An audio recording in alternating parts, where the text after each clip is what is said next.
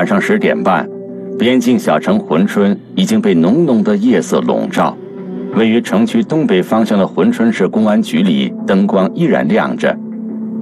突然，一辆出租车从空旷的街道上疾驰而来，车还没停稳，一名男子便跑下车，惊慌失措地跑进了公安局大院。男子直奔值班室，见到民警便大呼要报警。当时他非常慌张，到我们大队值班室报说被一个持刀男子抢劫了。刀有一寸宽，嗯，有两边指，大概大概两边指宽。左手左手左手对右手右手那个拿拿拿刀吧，拿刀，对对对，左右。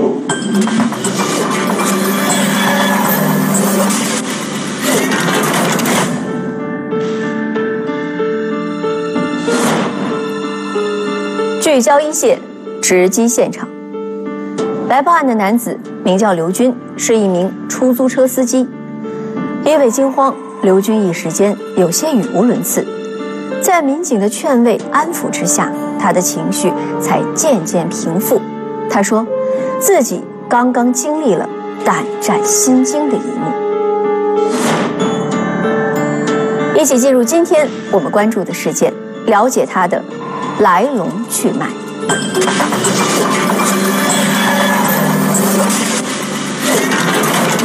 乘客心怀恶意，司机警觉，为时已晚。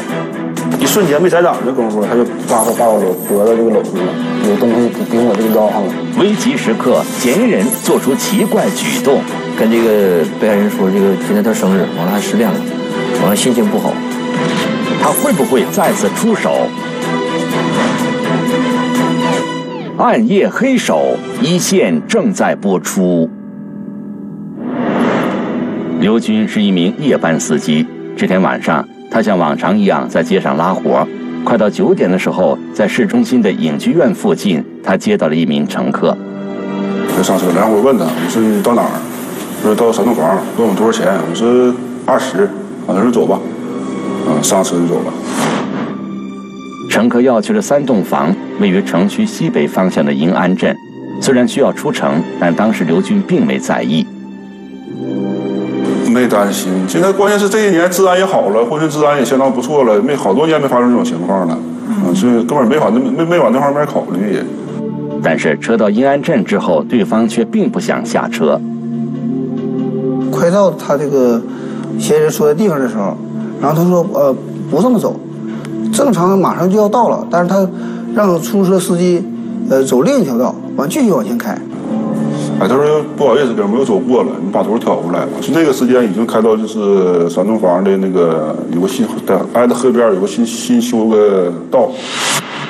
刘军说，开始他只以为对方记错了地方，但当发现他们已经驶离镇中心，周围黑灯瞎火，对方又闪烁其词的时候，他突然警觉起来。然而为时已晚。这就是一瞬间没踩掌的功夫，他就呱呱把我搂脖子就搂住了，完顺手我就感觉有东西顶我这个腰上了，顶我这肋下了，我就低头一瞅，大概瞅那有一尺，突然挺长，一尺左右的长，挺长的一个白色的尖刀，这么顶。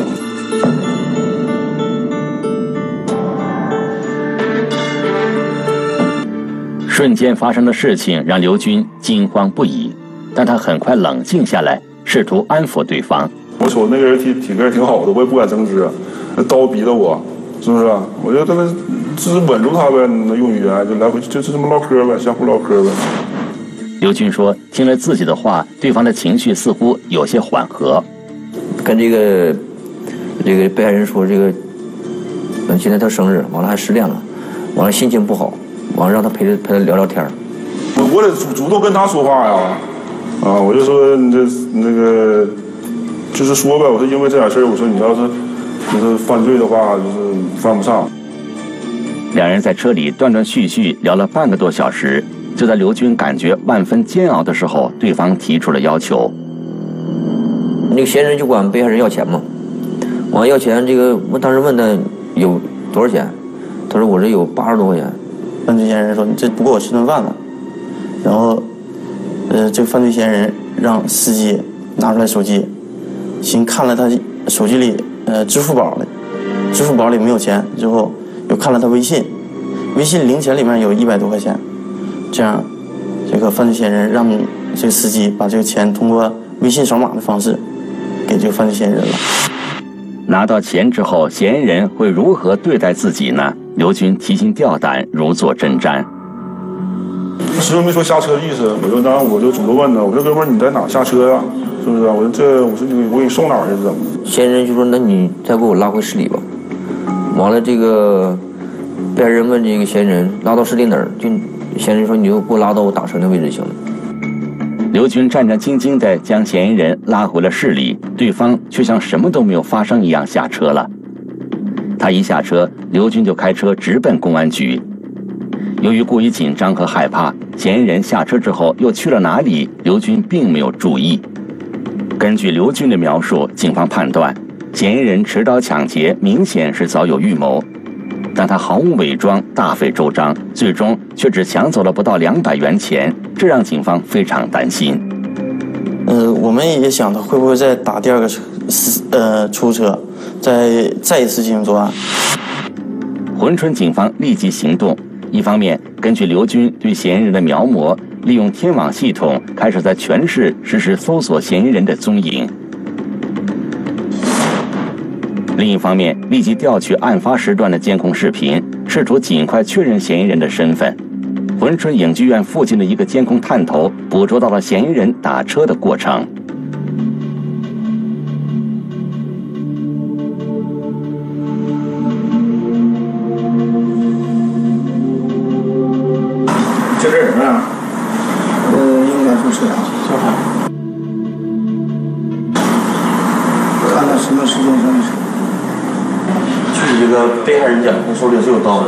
现在咱们是通过这画面是看不到啊。看不到，藏刀有可能藏到他的这个袖子里、袖子里、兜里，对，隐藏起来了。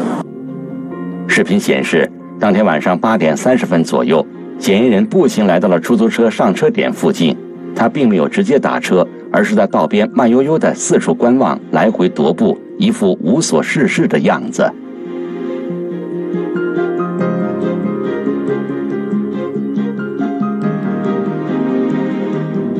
二十多分钟后，刘军的出租车在附近掉头，嫌疑人顺势打车，从后排上了车。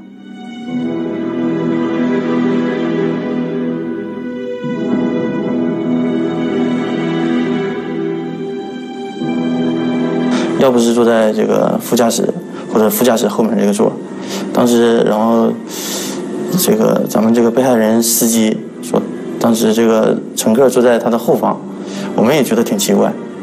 现在看来，嫌疑人选择在司机背后落座，就是为了方便作案。这说明他早有预谋。他到底是谁？抢劫了刘军之后，他又去了哪里呢？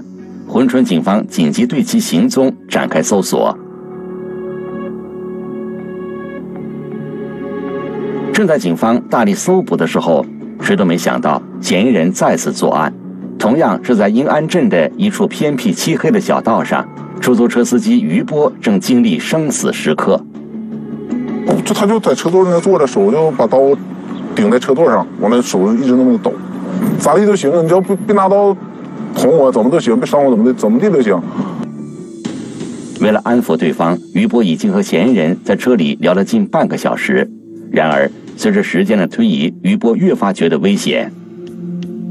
从反光镜看呢，他就老，我感觉他说话情绪有点不太对了，就跟一开始在车上，他，唠嗑的情绪不太对，就是声音听着也不对劲儿。后来我搁反光镜偷摸往后看，我看他手拿着刀，就一手一直在那抖，我就感觉这不行啊，我得赶紧跑，你不跑你，没准什么时候他在后边就给我两刀啊。急中生智，余波暗暗地拉开了门把手。我就骗他，我说兄弟，你看我我下车方便些行不行？他大概迟疑了几秒钟，告诉我，那你去吧。完了下车我就跑了，头也没回就跑了。越跑腿越软，越跑腿越软，那真那滋味。跑出去没多远，当时我就摔那儿了，摔那儿完起来又跑，跑跑我又摔了。完回头我看，正好我看到旁边有个土堆，我就爬着过去跑土堆那藏起来了，然后打电话报警。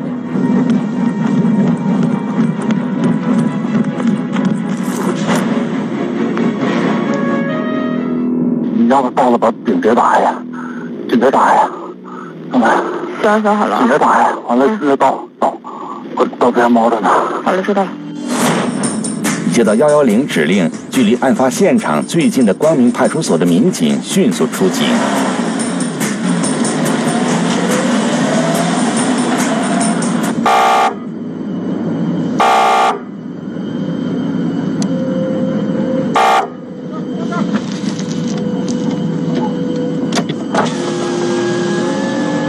什么情况？有人抢劫，你是敌人？你是出租车啊？出租车那家有刀，有几个人？一个人？一个人一个人？二胡的，能认出来不？能，我先跑了。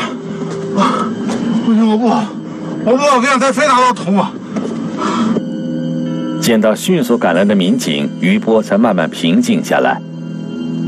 在跑的过程中，啊、因为当时非常害怕，呃，鞋跑掉了，呃，在跑的过程中摔了好几跤，把这个胳膊肘啊，还有膝盖呀、呃，摔伤了。于波描述，他是夜班出租车司机，当晚快十一点的时候，在影剧院附近遇到了在路边打车的嫌疑人。当时瞅看看不出来异常，就可好。我上车我就问他，我说你去哪儿啊？他说三道房，我这事，说走。那说话跟一点都听不出来有什么异常，完了直接我拉他就走了。快到目的地的时候，这名乘客却突然要去另一个地方。他他那个位置有一条特别偏的一条小道，完了他直接就告诉我往那条道开，那跟前人家也没有，就光有这边是大院墙，那边是地。我当时到那我还我还搁纳闷，我说兄弟怎么上这儿呢？他说你走，马上到了。完了回头告诉我就这边停车，我一停车他就把刀直接架在我脖子上了。我说你干啥？我说我说我说你要钱给你钱，我说你别伤我就行。他说别动，要不就陪我唠会嗑。当时也说这个他今天过生日，呃，说这个跟女朋友分手了，女朋友在外边又又有别的那个男人了。同样的上车地点，同样的作案手法，同样的体貌特征，警方确信，这个人就是之前抢劫刘军的嫌疑人。在于波的带领下，警方来到了案发现场，出租车依然停在原地，而嫌疑人已经没了踪影。我的钱是在门那个驾驶室门放门那个有正好有个手扣在那放着嘛。当时我跑的时候门我也没关，直接开着门我就跑了嘛。呃，派出所的问我，你看车里少没少没少啥？我说我完我看了一眼，我说钱没了嘛，他妈也就一百一百二三十块钱那样。此时距离余波报警不过十几分钟，警方分析嫌疑人很有可能并没有走远，并迅速对周边仔细搜索。不久，在距离案发地点不远的一个小道上，他们发现了一个身影。鬼鬼祟祟的溜达，然后我们觉得这个人可比较可疑，我们就呃过去这个盘问他，他就显得非常紧张，这个呃口语无伦语无伦次。被害人说就是他，我们当时就把他抓住了。当时来，就他，就这小子，就他。给他，啊，就他，哎呀，哎呀，他呀！哎，哥们儿，给我录像。哎呀啊，把手放下！录的录的。赶紧的，赶紧的，别动！趴下，趴下，趴下，两腿分开，趴下，两腿分开，就他，就他。手铐，手手手铐，手铐，手铐，手手铐手铐。刀呢？刀刀放哪儿？刀刀哪儿？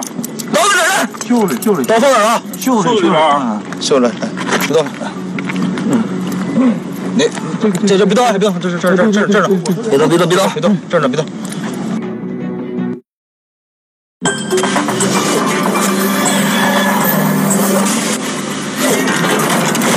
嫌疑人吴鑫，三十三岁，珲春本地人。吴鑫无业，并且离异，有一个六岁的儿子。面对警方的讯问，吴鑫是一脸无辜。他说他没有抢劫，他只是突然之间想找人倾诉聊天儿可是没有人愿意和他聊，他才动起了刀。吴鑫的动机真的如此简单吗？让我们来听听本案涉及的相关各方声音，解开疑问，还原真相。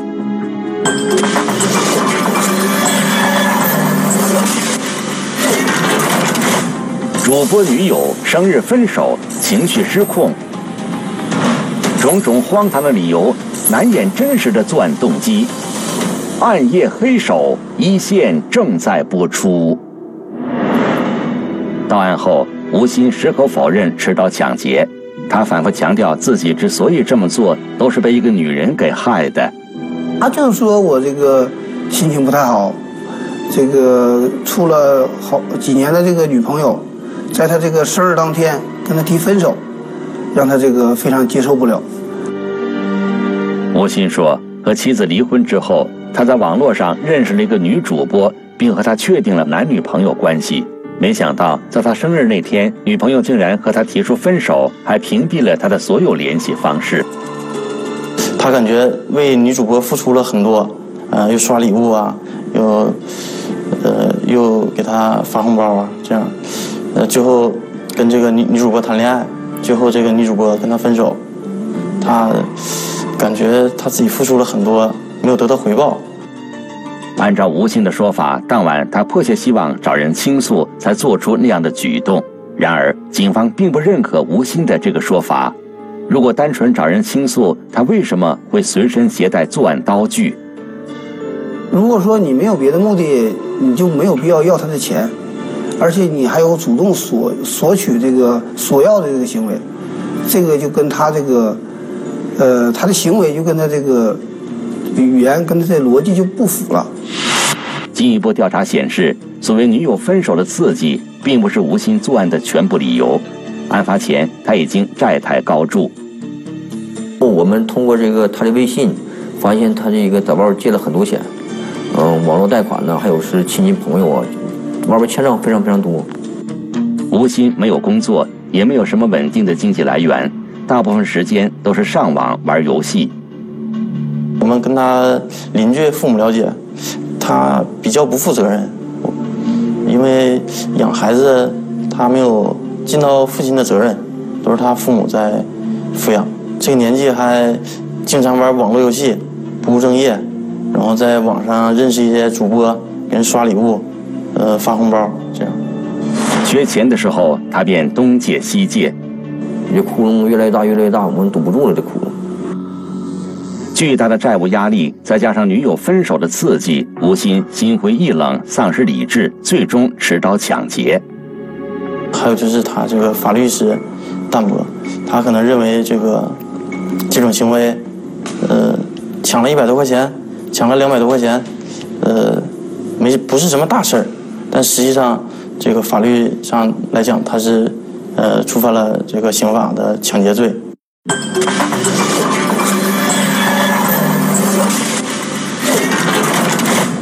根据法律规定，抢劫是以非法占有为目的，对财物的所有人、保管人使用暴力、胁迫或者其他方法强行将公司财物抢走的行为。对于抢劫罪，我国刑法没有对金额、情节等方面的限制性规定，也就是说，抢劫罪属于行为犯。只要行为人当场以暴力、胁迫或者其他方法实施了抢劫公司财物的行为，无论是否抢到钱，也不论实际抢到的钱的多少，原则上都构成抢劫罪。我们下面要说的也是一起抢劫案件，但是它有法定的加重情节，比吴昕抢劫出租车司机的性质更为恶劣。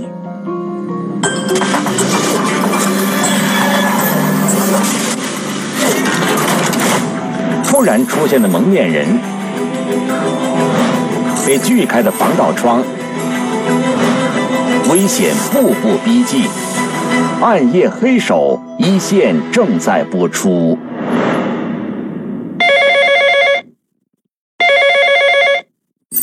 那个十二点半左右，我们家来了两个人，然后把我们家就是现金什么抢掉了，抢劫，蒙着面，嗯，拿了。拿了一根粗的木呃铁棍，还有拿出了一把小刀。人没说啊？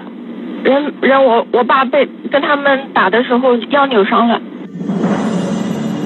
报案人说，在凌晨两点钟的时候，他突然接到母亲杨女士的电话，说家里遭遇抢劫。挂掉电话，她便和丈夫匆匆来到母亲家，同时拨打了报警电话。无锡市公安局新吴分局望庄派出所的民警接警后，很快赶到了案发现场。对，七十对，最少七十万，还有一个表要五十万，有盖证要四十几万，百达翡丽的，还有就是黄货，还有我们包里的有几万现金，全部拿走了。包里我有一万多，我老公可能有两三万。他现在跟我们说，他说你要报警，我们弄死你。肯定会危险。对，他上来几次警告我们。两万多。那个来过的一个蒙面一个那个跟电视一模一样的，就一个黑帽子，有两个眼睛。据受害人杨女士介绍，她爱人周先生习惯早睡，而她在先生睡后还要看一会儿电视。十二月九日凌晨，当他看完电视准备休息的时候，两名男子突然闯了进来。当时他们所居住的这个民房二楼的卧室门突然就被推开来，然后两名嫌疑人分别冲到他们这个睡觉的床边，对这个我们受害的周先生和杨女士进行控制。一上去就把那个杨某他的那个口鼻捂住了，就把她控制住了。然后她老公就当时已经迷迷糊糊睡着了，醒过来就发现想跟他们两个歹徒进行搏斗，但是他也因为两个人年纪也挺大了嘛，肯定肯定就是搏斗不过那两个就是歹徒。在与两名男子搏斗的过程中，周先生被其中一名男子用棍子打伤，失去了抵抗能力。就拿出来他这个身上的一些携带着一些电线的一样的绳索，对我们受害人进行捆绑，用胶带把他的嘴也封住，就是威胁他们，就是说我们只是过来，我们是来抢劫的，求财，啊，你们也不要喊，不要大声的呼喊，也不要怎么样，就是按就是乖乖的配合我们，我们也不会伤害你们。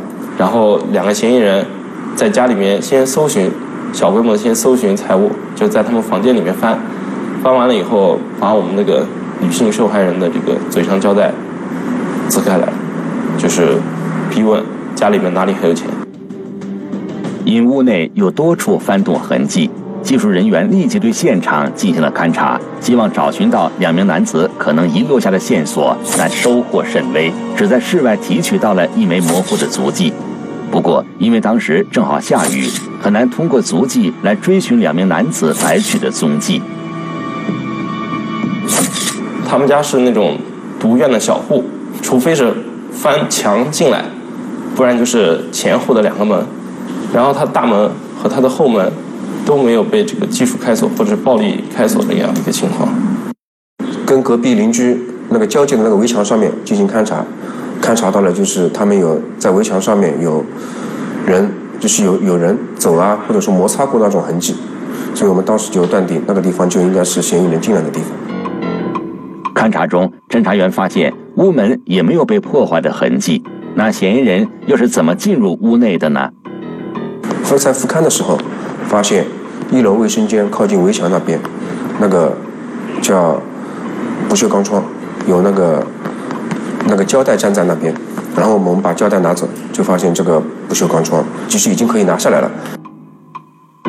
防盗窗被锯开了，但是锯的不明显，锯开了以后还有透明胶带把那个窗户的那个锯开的杆子给它粘了起来。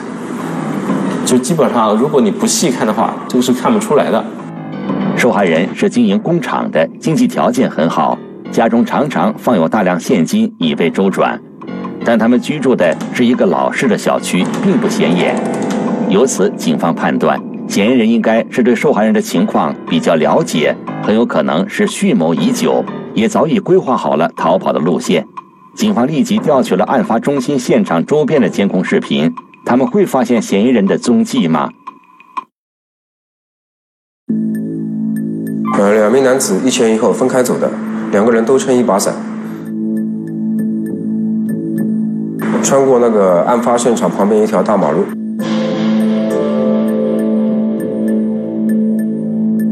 啊，一个人穿过马路以后往北绕着走到那个案发现场，另一名男子往南走到案发现场门口，两人汇合。结合受害人描述的嫌疑人离开的时间点，侦查员继续调取了监控画面。在受害人居住的这个新村，大概隔了有几十号的一个小路口，发现有两名男子撑着伞，遮住了脸，然后手上提着不同的这个东西，有提有抱，两个人还是先后从这个路口经过，往这个新村门口的一条大路上逃窜。监控里看到有一前一后两名男子，两名嫌疑男子。举行为非常反常，为什么反常呢？因为第一个下雨，第二个凌晨两三点钟，他们两个人进去的时候手里什么东西都没有，出来的时候手里又有袋子。两名男子在监控中出现的时间和案发时间段相吻合，距离中心现场也很近，警方分析他们很有可能就是嫌疑人。其中一名男子穿了一双。呃，运动鞋，运有那个有品牌的运动鞋，然后我们就对这个有品牌的运动鞋，运动鞋在网上进行搜索，然后发现他的鞋底跟我们提那个在案发现场提取到的黑那个鞋底是一模一样的，然后我们把这个监控里面的袋子给那个受害人辨认，确认就是他们家里面的袋子。确定了两名嫌疑人后，侦查员通过监控继续追踪两名嫌疑人的行动轨迹。找寻嫌疑人的下落。另一方面，侦查员也对附近的银行典当行进行了走访。但是我们就是布控了之后，发现到第二天中午、下午的时候，发现也没什么线索，觉得可能嫌疑人他们没有第一时间选择去销赃。这时，负责追踪嫌疑人行动轨迹的侦查员传来消息，嫌疑人在监控中消失了。经过认真分析，侦查员做出了一个大胆的猜测：那他们肯定是带着自己抢劫来的这些赃物，回到他们，比方说一个临时的落脚点了。当时我们还派侦查员到现场去进行这个实地上的排摸，进行一个就是侦查实验，看看我们在监控里面出现那个点最近的楼，或者是最有可能的楼是哪一栋。然后我们就实际到现场去做侦查实验，然后。分析他可能应该是到对面的那个小区里面去了，然后我们就查掉小区所有的进出口的录像，发现了这两名嫌疑男子。不过监控没有拍到这两名嫌疑人到底进了哪个楼里。发现这两名嫌疑男子最终进了三栋那个楼里面的一栋，因为没有直接对着那个哪栋楼，所以那个监控就是不能暂时不能确定嫌疑人到底住在哪栋楼里面。为了争取时间。防止嫌疑人逃窜或将赃物转移，侦查员决定立即对这三栋楼内的居民进行摸排。我们在排查到一百九十九号四零一的时候，发现一双跟我们案件上吻合的鞋子，鞋底也跟案发现场是吻合的。随着我们把这户人家转为重点，并对这户人家给我们开门的那个贺某某进行初步的询问，以及对这户人家那那个。进行彻底的一个搜查，在家中两个卧室的抽屉、床铺，还有柜子里边，都发现了我们被劫的财物。其中，在房间的东卧室的床上，有一整个拎袋，里面有四十八万的现金。然后，房东卧室房间那个木柜子里边，有一箱抢劫过来的酒。同时，在另外一个就是嫌疑人所居住的西卧室里边的一个抽屉里边，还有零散的现金七万余元。他的包里面也塞满了这个现金，数额不等，从几千到这个一万元，就是都是塞满了，而且都是新钱。通过审讯，嫌疑人贺强对自己的作案事实供认不讳。根据他的供述，在当天下午，警方抓获了他的同伙王刚。因为这个嫌疑人当时在这案发前大半年左右，在受害人家旁边跳广场舞的时候，听别人说说这户人家有钱的，然后一他他一想，这个人我认识的，为什么？因为这个人这个嫌疑人四五年之前，在这个受害人家里面，受害人的厂其中一家厂里面打过工的。贺强早年曾在受害人经营的工厂里打过工，但后来嫌辛苦，便辞去了工作。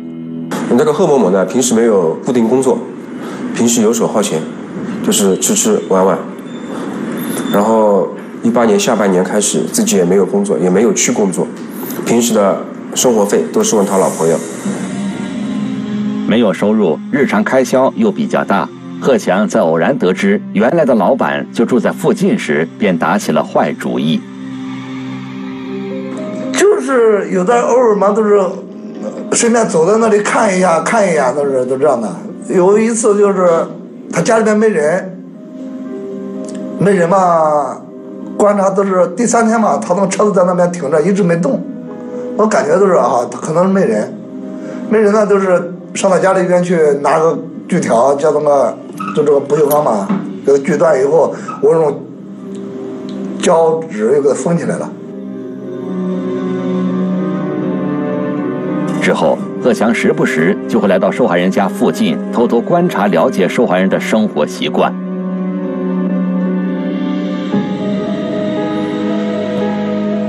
不停的踩点、观察，开始一点一点的去密谋整个一个抢劫的过程。在一次饭局上，贺强认识了王刚。他说他没什么工作，开始的时候，我都说那时候跟他吹吹牛啊，我你跟着我干一票，我我给你十万块钱。他就说，呃，他说你给我控制个人，其实都是我都是我自己想的，就是人家欠我钱干什么，是这是，是我自己脑子里面想的。他并没跟我说是人家欠他钱或者干什么去抢劫干什么的事情。嗯。啊，我就一直就以为人家欠他钱，然后去。然后搞了，嗯，就文化人就一直这样的，你你年轻嘛，也不会去想那些什么，呃，去抢劫啊。十二月九日凌晨，贺强带着提前准备好的铁棍、绳索、胶带等作案工具，伙同王刚根据提前规划好的路线，从窗户进入到了受害人家中，实施了抢劫。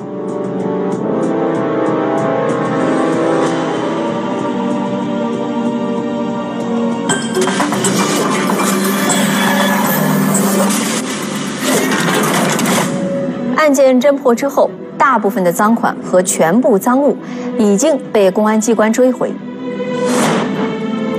面对自己的所作所为，贺强和王刚十分悔恨。那么，对于他们的行为，刑法当中是如何规定的？我们来听一听北京师范大学刑事法律科学研究院袁斌教授的解读。本案嫌疑人采用的是入室抢劫，而且抢劫的金额。高达一百二十万元。那么，按照刑法规定，他具备了两个加重处罚情节，一个就是入户抢劫，第二个就是抢劫数额特别巨大，所以对他的适用的刑罚应该是十年以上有期徒刑、无期徒刑或者死刑。入户抢劫之所以作为加重情节，是因为考虑到入户抢劫，它实际上可以认为是由两个罪构成的，一个是入户。所可能构成的非法侵入住宅罪，另外一个就是抢劫罪，这两个罪结合在一起，就是这个行为它可能侵害到多种他人的权益，比如入户，它会侵害他人住宅的安宁，而且在户内，被害人往往处于孤立无援的境地，他受到进一步不法侵害的可能性更大。得到救助的可能性会进一步的减少，同时抢劫会严重侵害他人的人身权利和财产权利，所以它是多重法律所要保护的权利交织在一起，所以我们刑法就考虑到这种情形之后，对他进行了加重处罚的规定。二零一九年八月九日。贺强因犯抢劫罪被判处有期徒刑十四年，剥夺政治权利三年，并处罚金人民币十四万元。王刚因犯抢劫罪被判处有期徒刑十一年，剥夺政治权利两年，并处罚金人民币十一万元。